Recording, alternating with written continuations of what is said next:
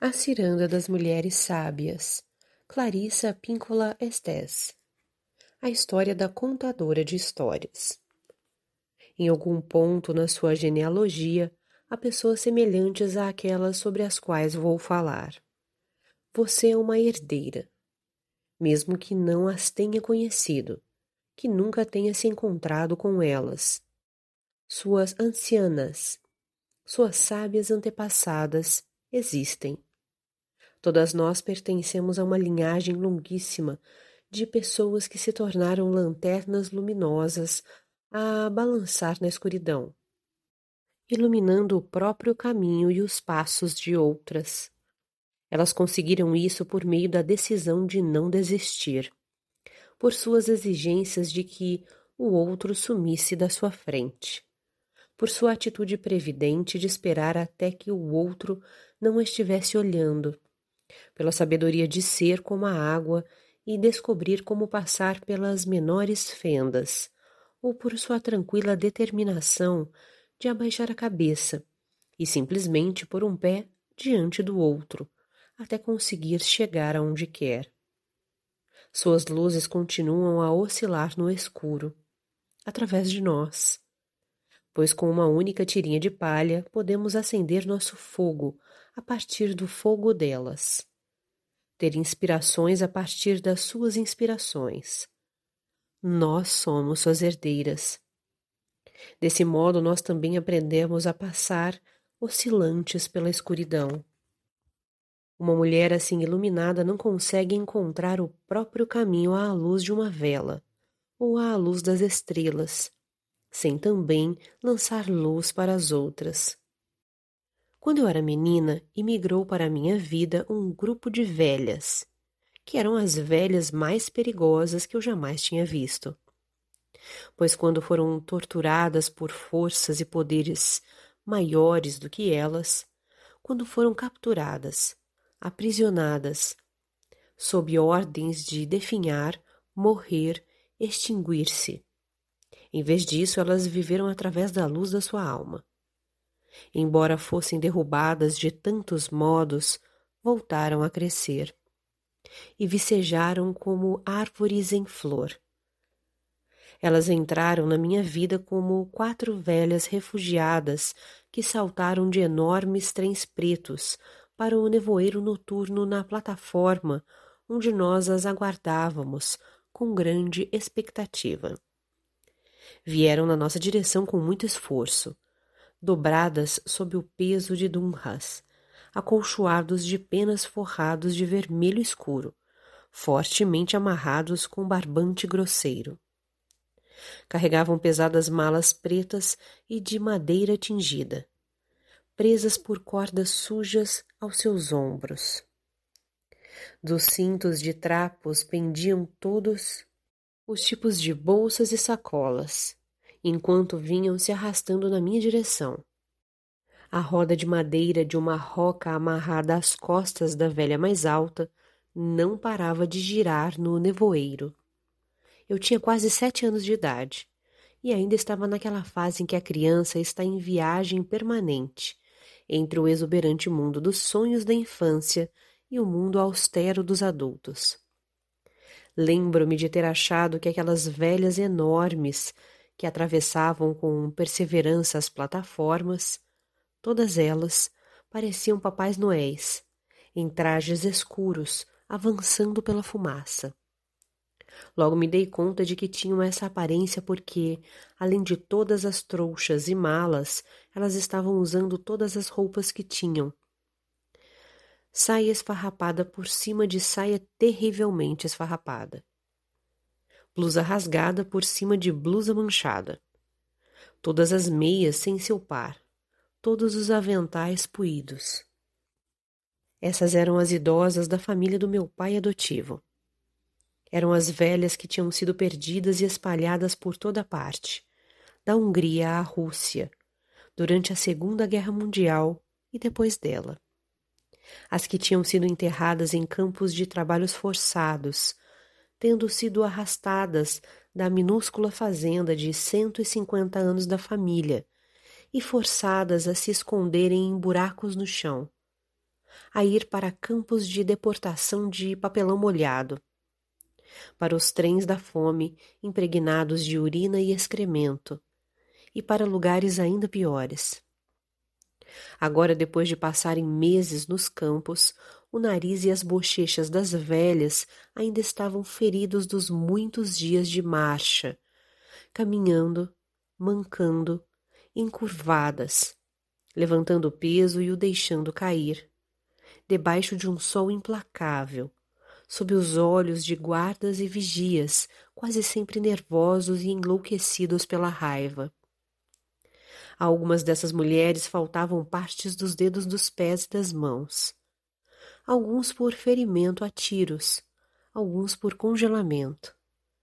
O cabelo delas era comprido e fino, mostrando o couro cabeludo queimado pelo sol, como se elas tivessem sofrido alguma radiação. Era resultado da desnutrição e, como diziam, de tudo que tinham testemunhado.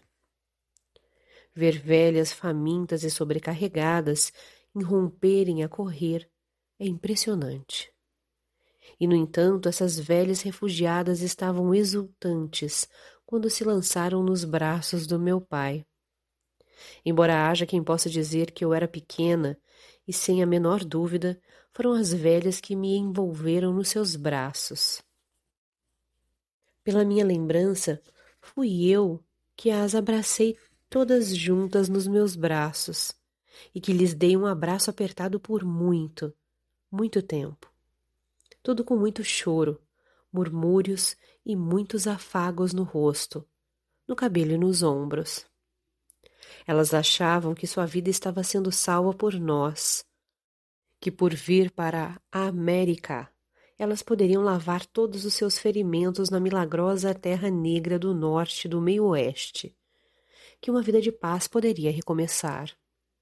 Elas não sabiam que também tinham vindo para salvar a minha vida.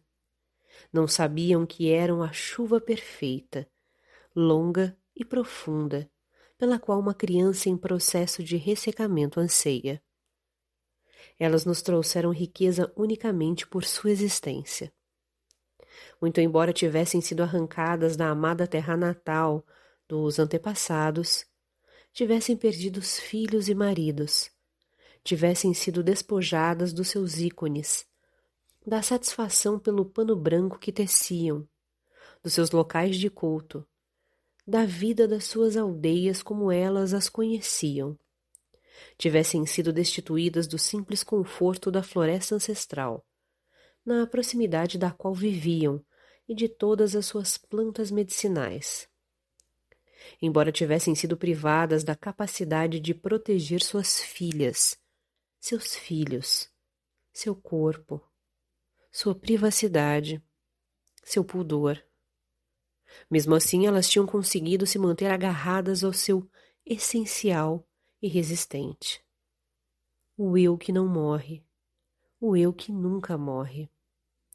Essas velhas foram a primeira prova absoluta que tive de que, embora a película externa da alma seja magoada, arranhada ou chamuscada, ela se regenera de qualquer modo. Repetidas vezes a pele da alma retorna a seu estado primitivo intacto. Em comparação com os recém-chegados, a parte já americanizada da nossa família, apesar de ter vindo do campo menos de quarenta anos antes, já tinha se tornado Ninvagiankas Endorven, que não pertence mais aos bosques. Eles costumavam dizer baixinho em tom de censura: Haja como um ser humano, seja civilizado. Não haja como se morasse na floresta. Embora nós realmente morássemos numa floresta de verdade nos Estados Unidos, como eles tinham vivido numa floresta na terra natal. Eu estava no meio de uma família, de uma época e de uma cultura que queriam transformar todas as crianças em pequenas cópias perfeitas e bem educadas. Para esse fim, tinham me mandado para uma escola de dança em outro município, onde aprendi um passo de dança de quatro tempos e uma valsa sóbria, de um professor severo que se gabava de um dia ter feito a longa viagem até Chicago e de volta. Mas foram essas velhas imigrantes das tribos Magiar e Xbrak, da terra natal, que me ensinaram a dançar de verdade. Foram elas que me ensinaram a bater com os pés no chão e uivar como um lobo, e mostrar brincos, rendas e pescoço. As velhas da família abriram uma porta profunda na criança, que aos poucos estava sendo forçada a se calcificar. Elas me mostraram uma abertura que dava para as profundezas da psique, um lugar totalmente inspirado, que estava e continua a estar muito afastado de qualquer cultura em que crianças, mulheres, velhas devem ser vistas, não ouvidas. Elas me revelaram as camadas psíquicas em que era possível estar constantemente animada por ideias, invenções e pela perseverança de viver uma vida caracterizada por aquilo que se poderia chamar de racionalismo apaixonado. Uma vida repleta de paixão e impregnada de razão.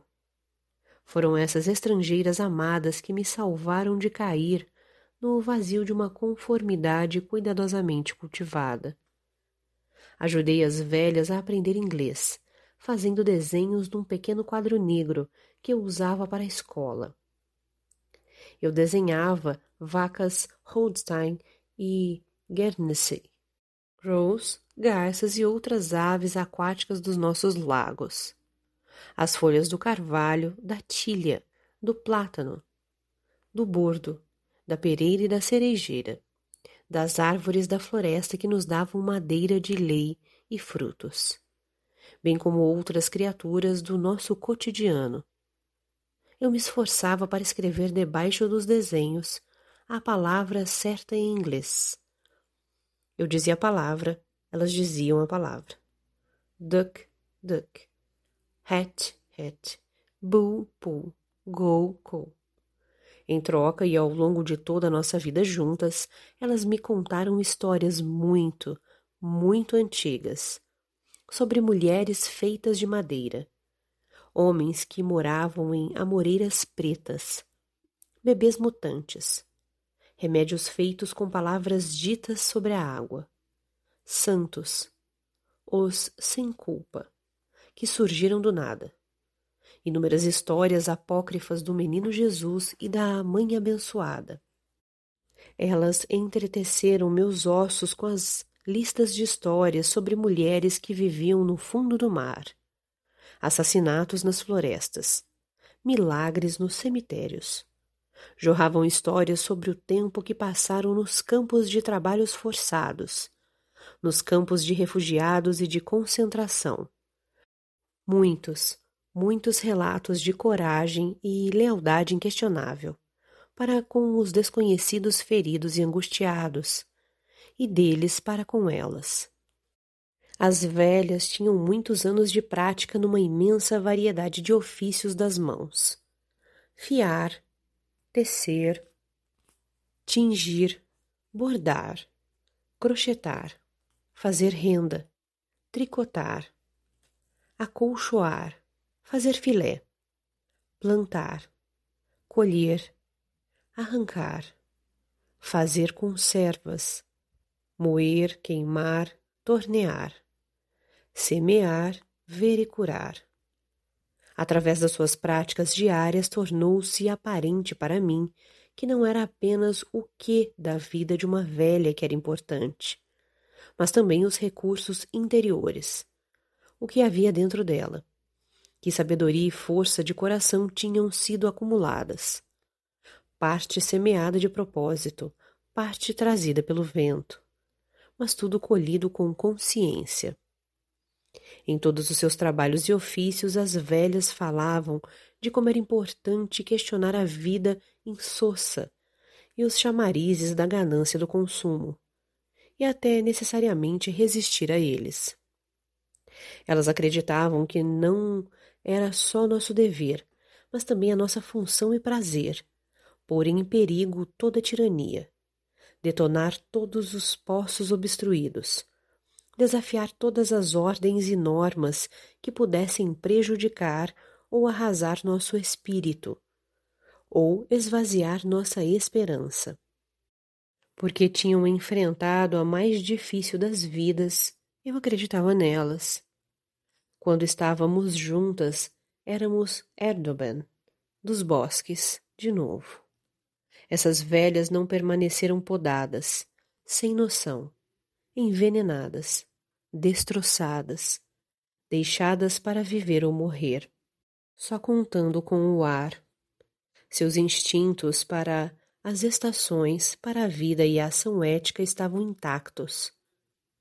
Embora eu não queira dizer que sua vida fosse um mar de rosas, pois elas tinham pesadelos terríveis e passavam por períodos inesperados de profunda agitação e de uma tristeza indizível. Mesmo assim, elas conseguiam fazer mais do que apenas suportar. Sob o efeito da generosidade e da oportunidade de ser generosa, uma impressionante combinação para um elixir de cura. Elas desabrochavam. Para seu tempo e ainda para o nosso, como quer que encaremos, mulheres que tinham sido arrasadas sob tantos aspectos, de quem se esperava que permanecessem prostradas, que até receberam ordens para tanto, que tiveram sal espalhado pela terra ao seu redor, que foram arrebanhadas, dizimadas, incineradas, expulsas, descartadas como lixo. Elas eram perigosas de fato, porque voltaram a crescer e não pararam de voltar a crescer. Elas reivindicavam um lugar na sua sociedade, essencialmente qualquer lugar que desejasse, pois não queriam esperar, implorar nem precisar adular para que alguém, a família ou a cultura, lhes concedesse esse lugar. Elas traçavam um círculo, entravam nele e diziam: Estou aqui. Se vocês quiserem proximidade, fiquem perto de mim, se não, afastem-se porque nós vamos avançar. Acredito que fossem capazes de agir assim, porque eram justas e generosas na maior parte das ocasiões, e porque não deram muita atenção ao cultivo de lamúrias ao longo da vida. Elas esclareciam as coisas com os outros quando era necessário, mas nunca escondiam nem disfarçavam seus sentimentos de constante perdão e amor. Bastava que lançassem o olhar, e as pessoas se espalhavam às pressas, ansiosas para cumprir suas ordens. Bastava que estendessem os braços, e as pessoas vinham correndo para o abraço. Elas tinham seus pontos fracos e eram, como a maioria dos bons idosos, perfeitas em suas imperfeições. Mas também eram justas. Daquele tipo de justiça compassiva que resulta de terem sido alvo de tratamento implacável. Naquela época eu acreditava, como criança, e acredito hoje, como psicanalista e mulher mais velha, que se você viver sua vida profundamente a seu próprio modo e da melhor forma possível, sua vida passa a ser não apenas um exemplo, mas um banquete para outras, uma abundância que entre os justos e plenos de coração há de voltar para você multiplicada por mil. Nós encontramos nossos modelos bem perto, ou a certa distância, mas o efeito é o mesmo. Aos poucos, nós mulheres nos tornamos cada vez mais parecidas com quem ou o que nós mais contemplamos e mais admiramos. Em todas as famílias da terra natal, não importa onde seja essa terra natal. As funções das velhas, como as das parcas e das grate, as graças, consistem em moldar novas tradições e preservar as antigas. E ao fazê-lo, ensinar e testar a força das jovens.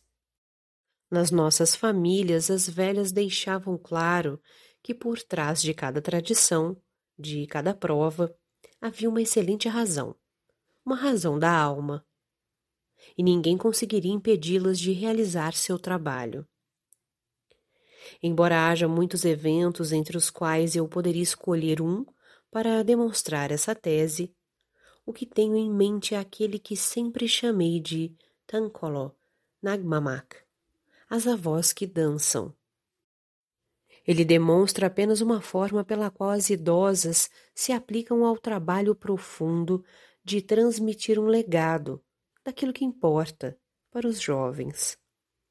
Na família havia certas ocasiões, especialmente na época de um casamento, em que as velhas apagavam ainda mais a linha entre o que eu agora poderia chamar de realidade arquetípica interior e a realidade da vida lá fora. Era assim que nas festividades de casamento as velhas faziam saltar das dobradiças as portas da quietude e do recato, e exerciam da forma mais plena seus poderes como megeras boas e impertinentes, como avós astutas, como as rematadas, velhas perigosas. Preste atenção.